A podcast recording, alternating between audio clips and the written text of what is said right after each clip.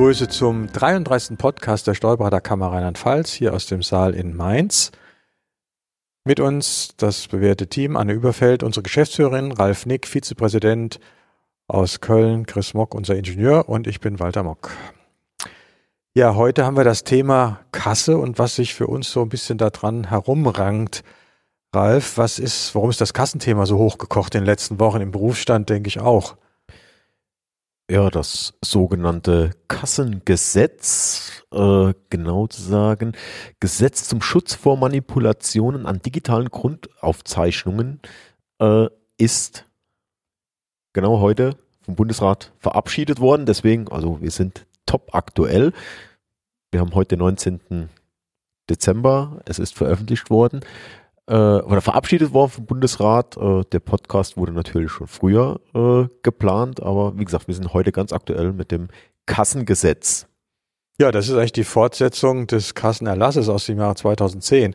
Und da gab es eine siebenjährige Übergangszeit, die äh, wohl wieder die unsere Mandanten äh, registriert haben und zum Teil auch nicht unsere Kollegen, denn sonst hätte es nicht zum Jahresende so große Probleme gegeben mit Kassenumstellungen und überfüllte Vorträge bei IHKs und HWKs, die ich zum Teil auch mitgehalten habe.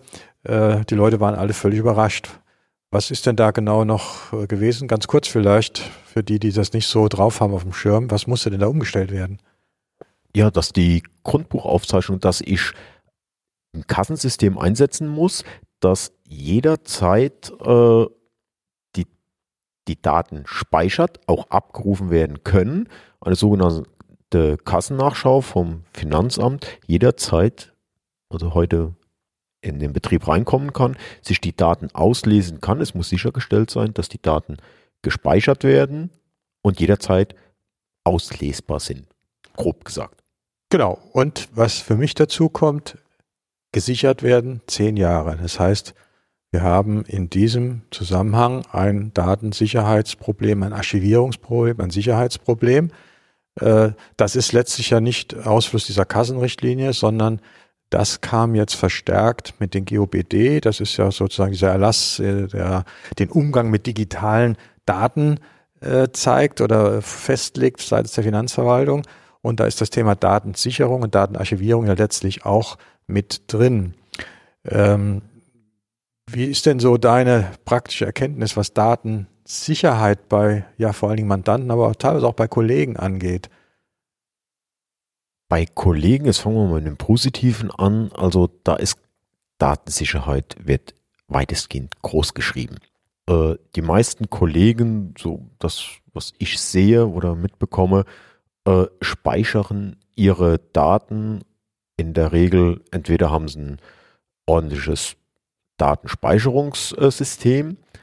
Äh, oder in der grünen Cloud. Oder in der grünen Cloud, äh, gerade so Buchhaltungsdaten und so, werden halt bei der DATEV gespeichert, äh, beim Großteil der Steuerberater, die halt bei der DATEV Mitglied sind, im Rechenzentrum der DATEV. Und da wird es ja auch schon seit Jahrzehnten wird das System bei der DATEV so gefahren. Ja, also ich sage immer bei entsprechenden Veranstaltungen, wenn es um Thema Cloud geht, wir Steuerberater haben seit 40 Jahren eine Cloud. Also äh, wir sind Uranwender von Clouds und die ist äh, in dieser Zeit eigentlich immer sicher gewesen. Es kommt halt drauf an, wie man es macht und wo man es macht. Ähm, also da haben wir Steuerberater eigentlich viel Erfahrung, was Cloud angeht. Wie ist es denn in der Steuerberaterkammer, Anne, mit Datensicherheit und Datensicherung? Ich weiß, dass wir derzeit ja auch eine Umstellung der Akten vornehmen. Ein Dokumentenmanagement gibt es ja auch schon seit ein paar Jahren.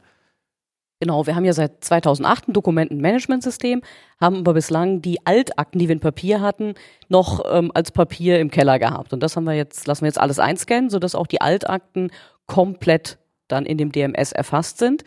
Natürlich bedingt das Sicherungsmaßnahmen, ist ja logisch.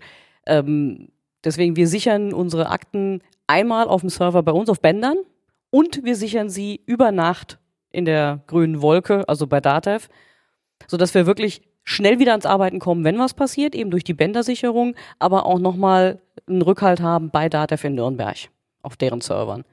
Denn wie gesagt, bei der Kammer darf da nichts passieren.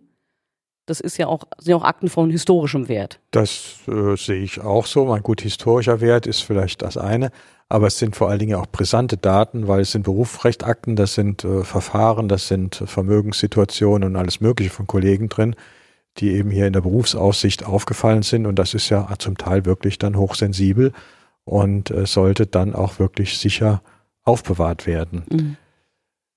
Ja, wie sieht's denn im Mandantenkreise aus? Das ist eigentlich da, wo ich persönlich viel mehr Probleme sehe. Äh, diese Probleme sehe ich auch.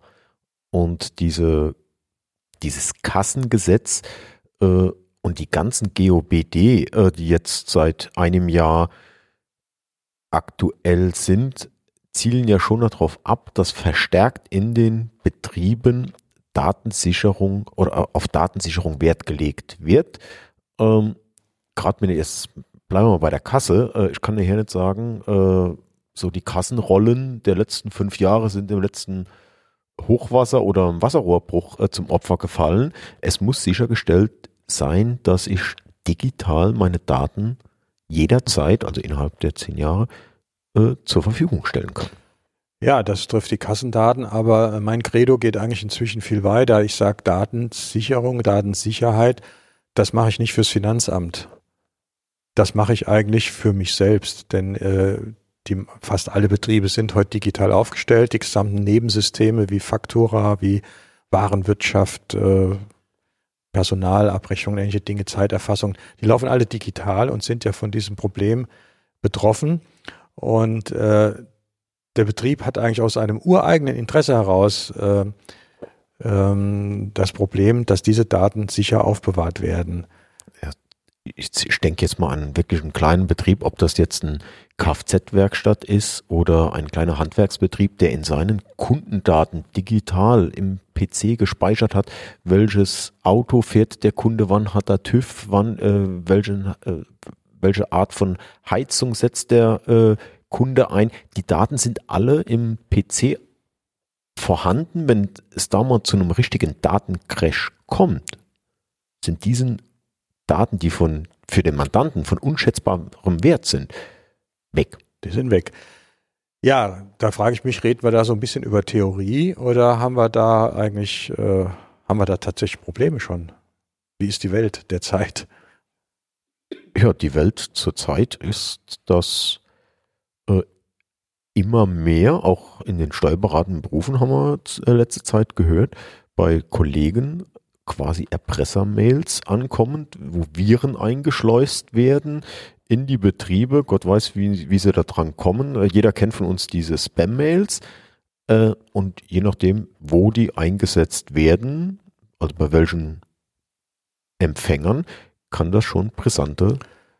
Ja, also ich weiß es von unserem EDV-Betreuer, äh, der ist eigentlich nur noch rund um die Uhr zurzeit wegen dieser Erpresserviren unterwegs.